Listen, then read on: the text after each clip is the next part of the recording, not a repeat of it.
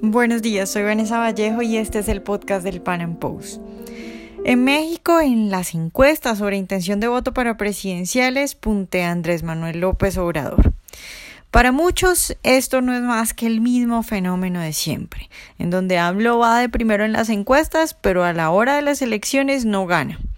Sin embargo, para otros esta ocasión es diferente. Nuestro invitado de hoy, por ejemplo, considera que ninguno de los otros candidatos está tan fuerte como para ganarle.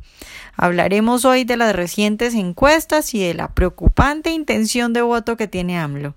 Nuestro invitado es Gerardo Garibay, columnista, autor de varios libros, analista y profesor universitario. Gerardo, buenos días y muchas gracias por estar hoy con nosotros. Muchísimas gracias a ti, un saludo. Gerardo, nuestra idea hoy pues es hablar de las elecciones presidenciales que se vienen para México y hablar también un poco pues de las encuestas que están saliendo.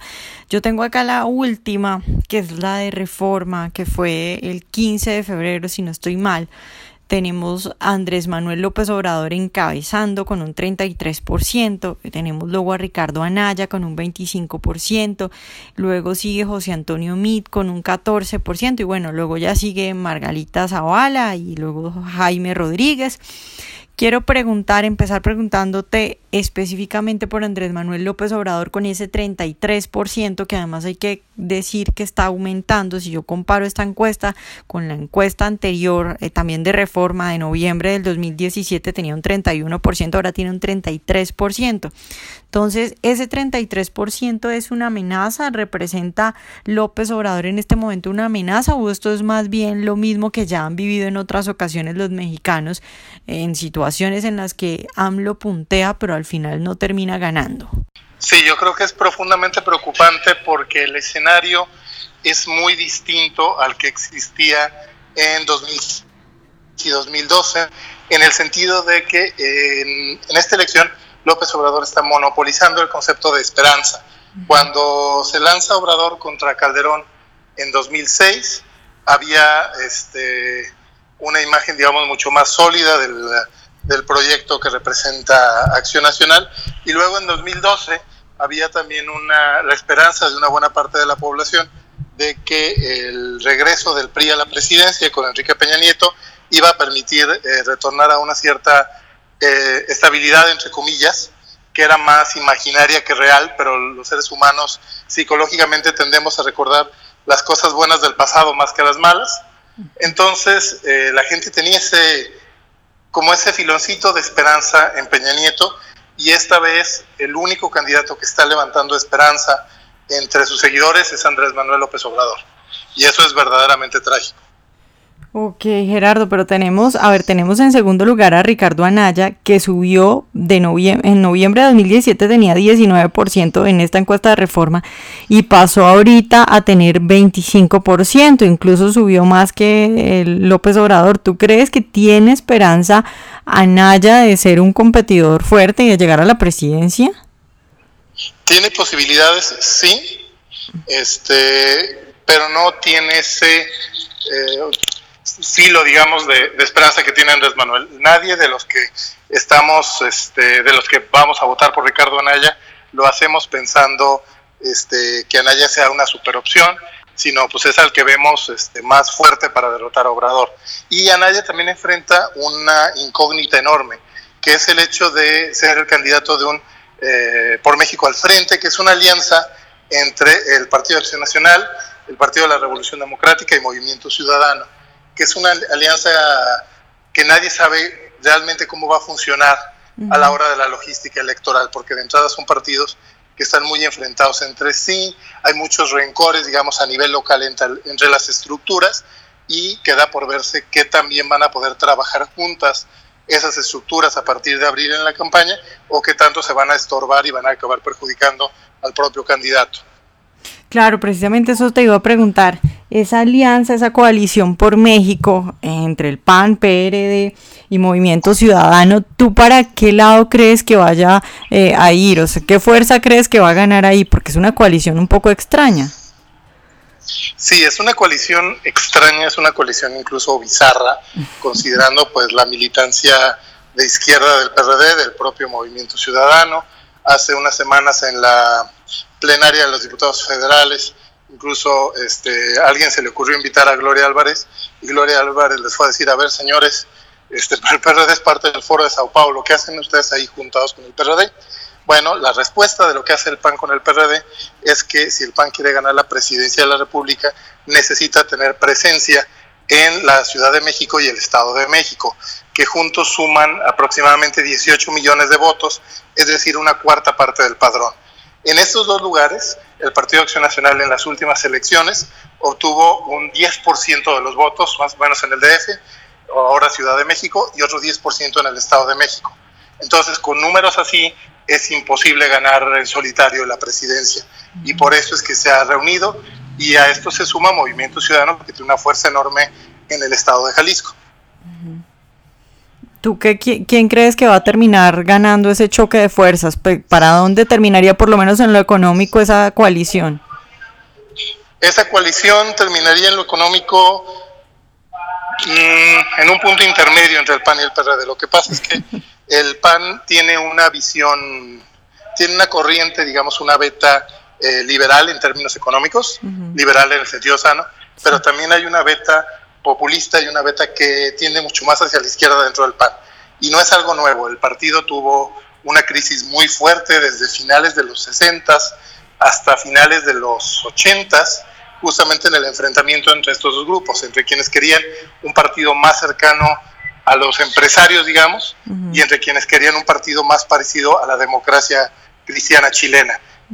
Ha llegado a tal punto ese conflicto en ocasiones que, por ejemplo, en 1976 no lograron definir un candidato a la presidencia porque los grupos estaban completamente quebrados.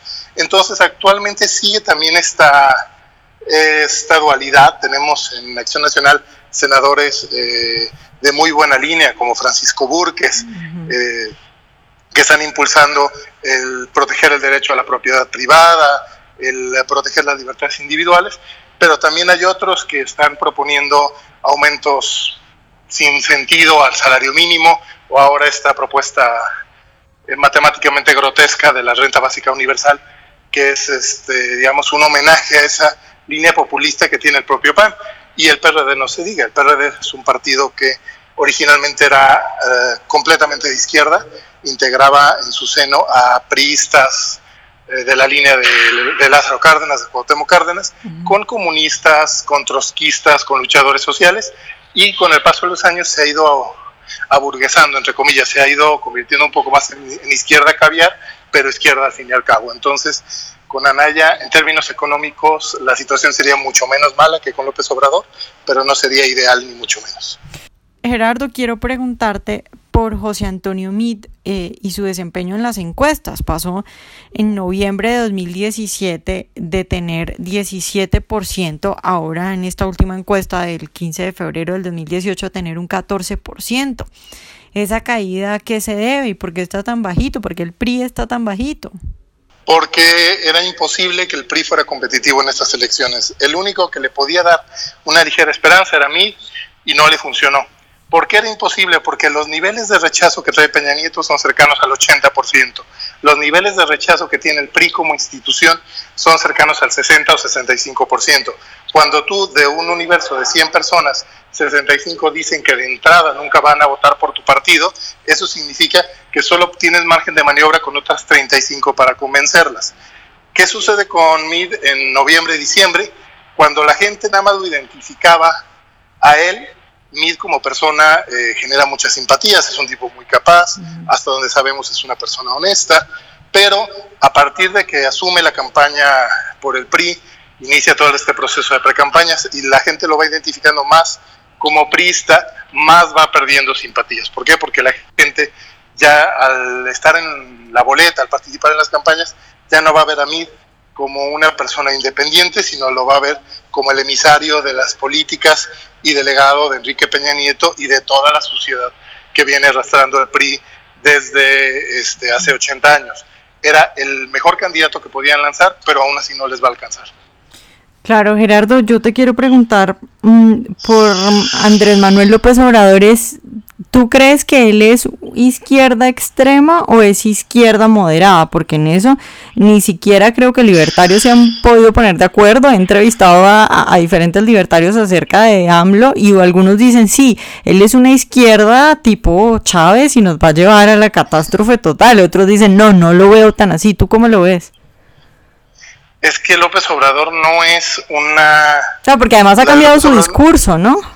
A través de los años. No es una izquierda militante, no es una izquierda burda. De hecho, este, si tú a López Obrador lo hubieras escuchado en los años 90, cuando era presidente nacional del PRD, era un tipo refrescantemente sensato, cuando todos los perredistas este, se subían a los árboles y gritaban cosas. Este, Obrador sonaba como un político diferente.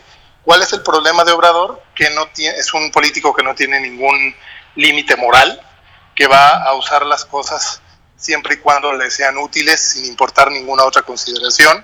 Tenemos, el, bueno, el caso ahorita de su campaña, un día este, se sube un poco a la gente este, lésbico gay, por ejemplo, a la hora de tomar protesta con Morena y mete temas este, de, de aborto y de ideología de género en la plataforma electoral de Morena y hoy este, que se registra como candidato por el Partido Encuentro Social, anuncia eh, la creación de una constitución moral, que eso a mí se me hace profundamente peligroso, para este, impulsar, establecer las bases de una convivencia basada en el amor y lograr la felicidad para todos. O sea, es un mesianismo desbordado que incluso tiende, en algunas cosas es de izquierda, en otras es muy conservador. Nada más que hay que recordar que el conservadurismo solo es tan valioso como aquello que pretende conservar. Y López Obrador muchas veces pretende conservar lo peor del viejo régimen en México. Y yo no lo encasillaría ni siquiera tanto en una visión de izquierda extrema o moderada, porque luego en México, en México tuvimos durante 80 años un gobierno de un partido que era revolucionario e institucional, ¿no? O sea, aquí nos gustan las paradojas y López Obrador es, eh, yo lo definiría como autoritario. Él va a usar cosas de derecha cuando le sirvan, va a usar cosas de izquierda cuando le sirvan, porque finalmente su objetivo es eh, establecerse en el poder. Lo grave es que hay millones de personas que están convencidas de que es la opción, millones de personas que le van a perdonar cualquier atrocidad que haga y se la van a justificar. El caso clarísimo, hace unos días se anuncian la lista de candidatos plurinominales al Senado. Los plurinominales son los candidatos que llegan al Senado o a la Cámara de Diputados sin necesidad de hacer campaña.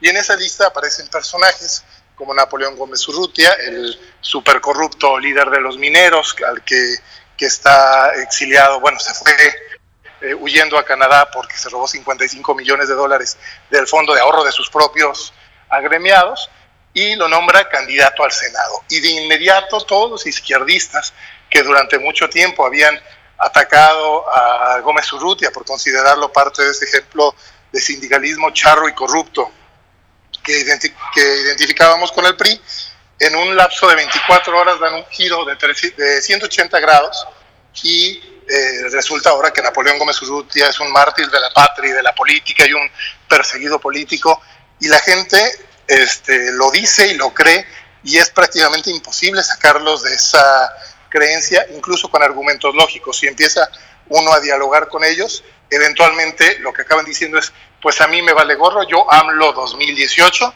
y ya cierran la puerta al diálogo, y eso es verdaderamente grave.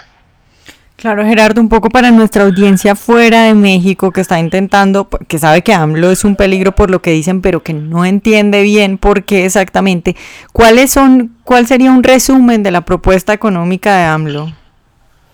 La propuesta económica de López Obrador es regresar a México a tiempos de economía mixta, es decir, profundamente intervenida por el, por el gobierno, es echar para atrás las reformas estructurales, es decir, la reforma que abrió, por ejemplo, el sector energético, la reforma que está empezando a modernizar el sector educativo, es echar para atrás temas como la construcción del nuevo aeropuerto, es eh, generar incertidumbre en las inversiones. Básicamente lo que él está proponiendo es eh, someter la economía a la mano, al capricho del presidente, que eso es algo que en México teníamos durante muchas décadas, nos provocó graves crisis económicas y después de la crisis del 94 empezamos a trabajar para quitarles la economía de las manos al presidente, se creó eh, la autonomía del Banco de México, se empezaron a poner contrapesos para que el presidente no pueda meter tanta mano en la economía del país. López Obrador quiere quitar todos esos contrapesos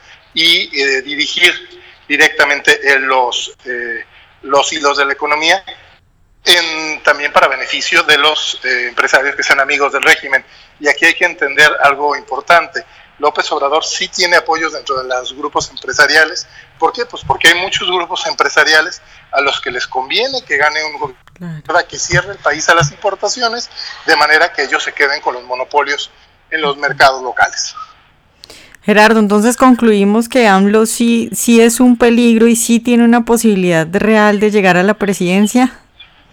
Sí, es un peligro, es un peligro grave de desmantelar todo lo que se ha avanzado en la transición democrática en los últimos 20 años en tema institucional y yo te diría que ahorita es el candidato con más posibilidades de llegar a la presidencia de la República. Quien le va a competir es Ricardo Anaya, pero todavía es una incógnita saber qué también va a funcionar su equipo de campaña, porque finalmente las elecciones, por lo menos en México, se ganan con estructura.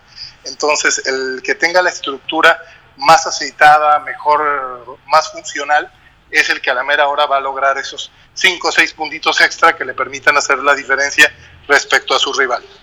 Bueno Gerardo, pues muchas gracias por estar con nosotros y pues seguro hablaremos más adelante a ver cómo evolucionan las encuestas.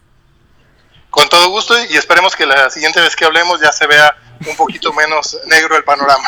Ojalá hayan disfrutado nuestra entrevista de hoy. Recuerden seguirnos en nuestro canal de YouTube y en nuestras redes sociales y nos vemos en un próximo Panam Podcast.